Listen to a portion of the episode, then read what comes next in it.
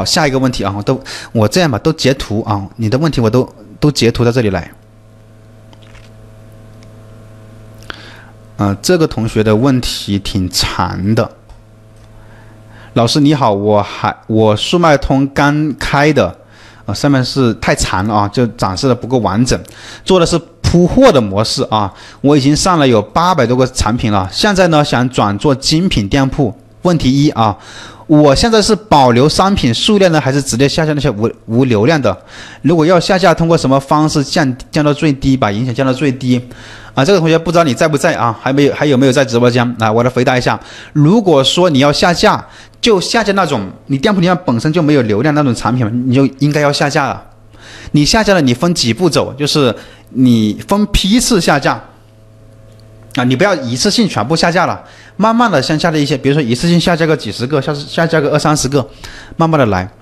如果说没有问题啊，再下架，第二天你再下这个再加一点，就加到三四十个，看一下行不行啊？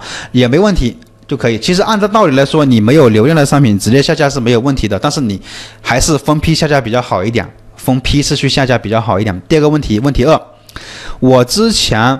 啊，我打个下划线啊。之前上架商品啊，内容是比较差的，我是分阶段一步一步去优化的，还是直接主图标题一起对一起优化啊？因为你老是在那里改来改去那个详情页，你改来改去它就有影响，你每更改一次呢，它的它就都是都都有影响的。所以我建议你是一起都优化好再上架再发布这个商品，你不要说上架之后啊，诶想起来了又改一下，想起来又改一下。就这就比较麻烦，我们上来之后改是可以改，但是呢，就改一下主图，微微的调整一下那没关系，稍微的调整一下。你如果是大改的话，肯定是有影响的。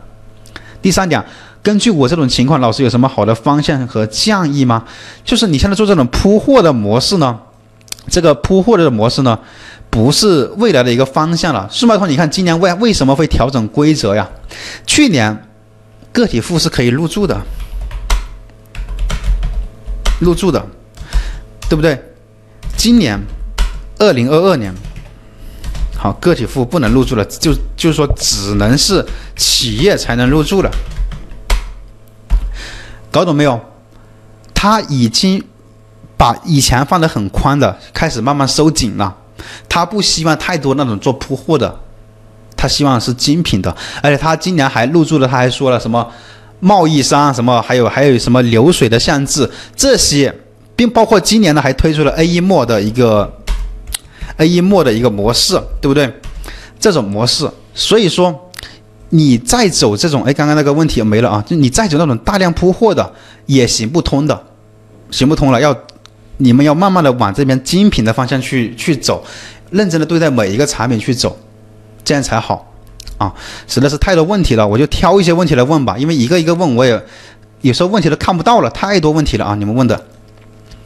啊，呃，已经开通了提前放款的店铺，以前以前每天呢可以提款三千美金左右，近几天变成没有放款是什么问题？像这个问题啊，你像咨询一下平台的那边的客服，让他们查一下，最好是让他们平台给你查一下，啊，因为必须要平台的小二给你查一下，你才知道是是什么问题的，啊，找平台就可以了，像这种都是平台的一个问题了。